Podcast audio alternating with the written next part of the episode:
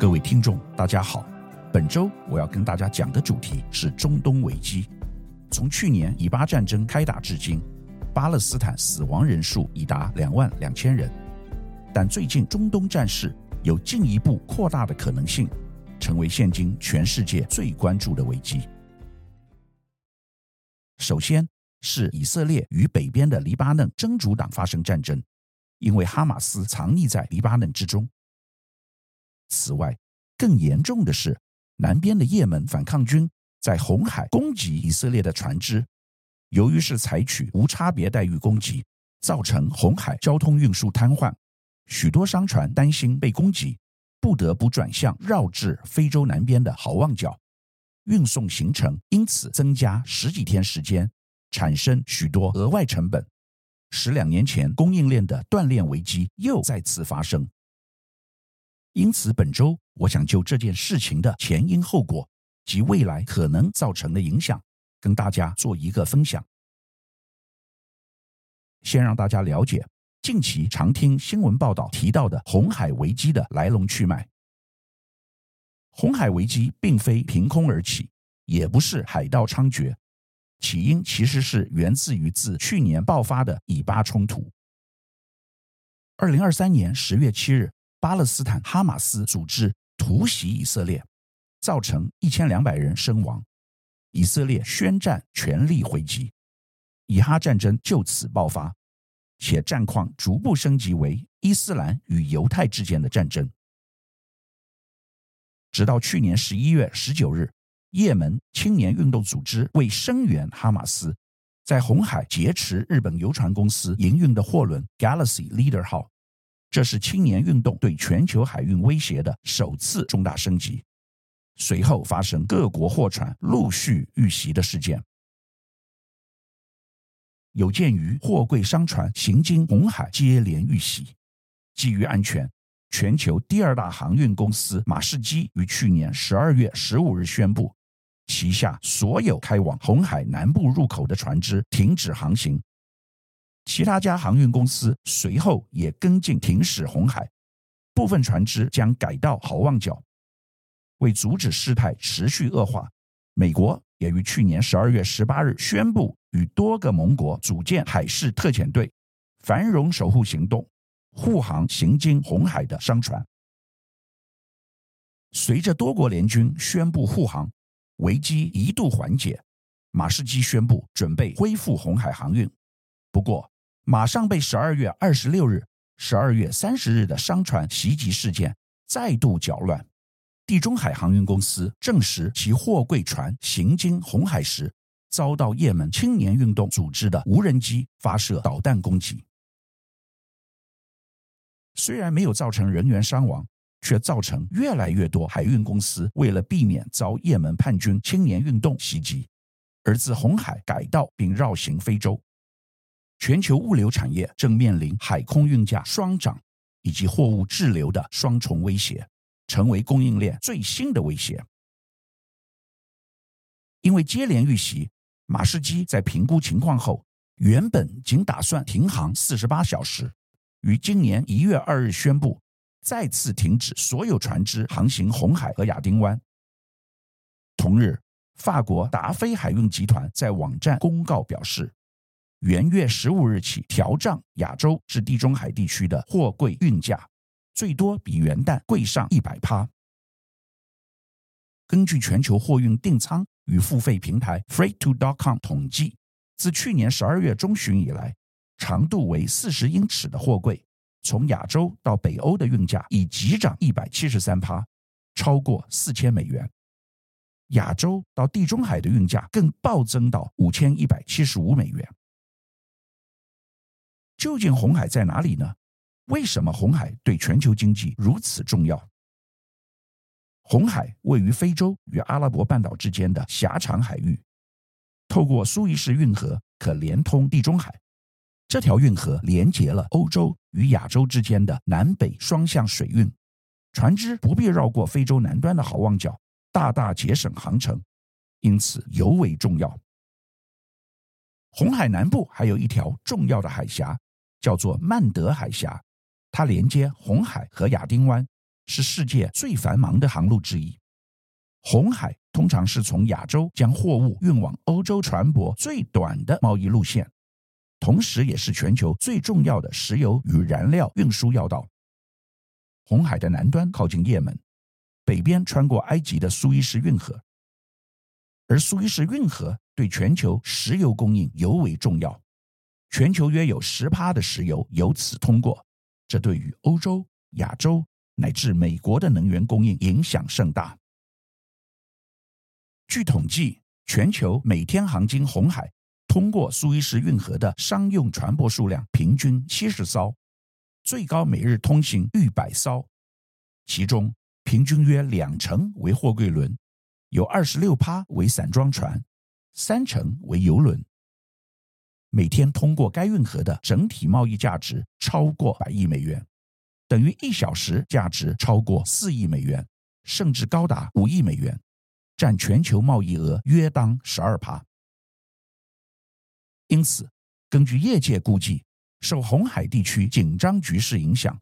航商避开苏伊士运河，亚欧航线随之告急。受此影响，至少有十三家船东的部分船舶选择绕道非洲好望角。绕行好望角除了航程加长之外，运费也会增加，因为绕行好望角意味着总里程增加约九千公里，耗时增加约十天。近期亚欧航线的运价已上涨至少四十趴，且随着大量船舶改道绕行好望角，高达约三百三十艘船、四百五十万个货柜受到影响。推算红海危机影响海运最大的时期，大约就在一月下半月，恐引爆缺船、缺柜危机。红海危机除了导致货运价格飙涨、航程拉长之外，还会带来哪些影响呢？第一个延伸的影响是，海路不通，只好走空运，因此导致空运价格也大涨。情况每天都在升级，从欧洲开始，然后是美国东岸，将有越来越多货物从海运转向空运。自从船公司纷纷宣布改走空运后，原来每公斤三点九五美元的空运费用已上涨十三趴。达到每公斤四点四五美元。第二个影响是海运费用突然上涨，恐将导致全球通膨。其对通膨的影响也取决于船舶调整路线的持续时间，以及托运人愿意支付更高运费的时间长度。一旦这些因子持续长达一个月，供应链甚至消费面就会感受到通膨压力。第三个影响则是国际油价攀升。国际油价一月三日收盘强涨逾三趴，布兰特与西德州油价每桶分别收在七十八点四四与七十二点九九美元。四日，布兰特油价续强，最高一度上探七十九点四美元。由于地缘政治风险抵消长期存在的经济担忧，使得国际油价获得支撑。以上诸多影响，可见红海事件拖得越久，对全球经济体系一定不好，也会导致生产开始变慢。目前以色列除了需面对以巴战争和红海危机之外，同时还面临许多战事威胁。以色列在加萨与巴勒斯坦哈马斯作战之际，与黎巴嫩什叶派基本教义民兵组织真主党也隔着边界交火，且火力越来越猛。以色列和真主党几乎天天交火。黎巴嫩真主党自十月与以色列爆发冲突以来，该组织已有五十名成员被打死，多为战斗人员，但也包括几名平民。真主党是黎巴嫩最知名的政治和军事组织，它包含弹道飞弹在内的军火库，被外界视为比黎巴嫩政府军军火还要强大。伊朗对真主党提供财力和军力支持，而叙利亚总统巴夏尔·阿塞德政府则负责加速武器转移。伊朗曾是中东第二个承认以色列的国家，但为何以色列的昔日盟友伊朗如今却在背后提供给真主党财力和军火支持呢？伊朗军方表示，以色列对叙利亚发动空袭，导致伊朗革命卫队高级将领莫萨维身亡。这起事件使得中东紧张局势进一步升温。而四年前，二零二零年一月三日，美国在巴格达发动无人机攻击，当时击毙了圣城部队指挥官苏雷曼尼。莫萨维是继苏雷曼尼之后，在伊朗境外殒命的圣城部队最高阶指挥官。伊朗总统莱西为莫萨维的逝世致哀，称以色列一定会为这项罪行付出代价。而伊朗外交部长去年十月十六日便曾警告，如果以色列军队继续袭击巴勒斯坦领土的话，战线将会扩大，抵抗轴心有可能与敌人以色列发动长期战争。而伊朗指的抵抗轴心包括谁呢？指的是伊朗在三十年的时间内，围绕以色列和美国中东立场耐心地编织出来的武装团体蜘蛛网。这些武装团体包括黎巴嫩真主党、也门胡塞叛乱分子、伊拉克人民动员组织、伊朗革命卫队以及德黑兰的意识形态军。伊朗外交部长曾透露，伊朗不希望以色列和哈马斯的战争进一步扩散。但同时警告华府，若以色列继续攻击加萨，区域冲突可能无法避免。但在今年一月三日，伊朗革命卫队指挥官苏雷曼尼逝世四周年纪念仪式时，发生两起爆炸事件，造成至少九十五人丧命，数十人受伤。伊朗将幕后黑手归咎于美国和以色列。伊朗总统莱西谴责这项令人发指和不人道的罪行。伊朗最高领袖哈米尼更誓言要对这两起血腥爆炸事件进行报复。眼看中东战火越演越烈，已掀起全球关注。联合国安理会也不断要求以色列停火。以巴冲突持续，加剧了人道危机。联合国安理会十二月二十二日通过表决。对加萨地区扩大人道援助的决议，由于这次表决内容拿掉要求以哈人道停火的内容，因此美国跟俄罗斯都弃权投票，最后以十三票通过决议案，让各方可以安全不受阻碍地大量提供人道主义援助。在联合国安理会表决后的新闻发布会上，联合国秘书长古特雷斯再次呼吁停火。称这是满足加萨人民的迫切需求，并结束他们持续的噩梦唯一手段，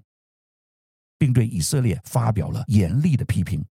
强调其军事行动正在为加萨人获得急需的帮助制造巨大障碍。以色列面对多国表态要求停火，却仍不为所动。以色列总理纳坦雅胡于十二月三十日表示。以色列对巴勒斯坦伊斯兰运动组织哈马斯的战争将持续好几个月，他并重申要在加萨歼灭哈马斯的誓言。纳坦雅胡表示，以军卷入了一场复杂的战役，需要时间来达成目标，并誓言要把所有仍被关押在加萨的以色列人质带回家。但长期的战争使以色列总理纳坦雅胡的支持率持续下降。且为避免在战后被替换，持续更换内阁成员，将任命卡兹作为新任外交部长。尽管因为战火，纳坦雅胡的支持率深陷谷底，但他仍不断强调自己不会在冲突结束之后辞去总理职位，认为现在最重要的任务就是消灭哈马斯。面对以色列总理坚持消灭哈马斯的决心。以哈战争究竟会不会进一步扩大，形成中东危机，相当引人关注。伊朗纪念已故高阶将领苏雷曼尼的仪式发生连环爆炸，造成近百死和多人受伤，连同烧着哈马斯第二号政治人物在黎巴嫩被炸死，以哈战争开始有升级为区域战争之余。华盛顿邮报指出。自去年十月七日控制加萨的巴勒斯坦组织哈马斯突袭以色列，引起新一轮以巴战事以来，伊朗及其他哈马斯盟友基本上没有对以色列公开开战。但值得注意的是，尽管没有迹象显示区域其他各方有意加入战团，但紧张局势仍在加剧。专家警告，鉴于中东各地近日事端频传，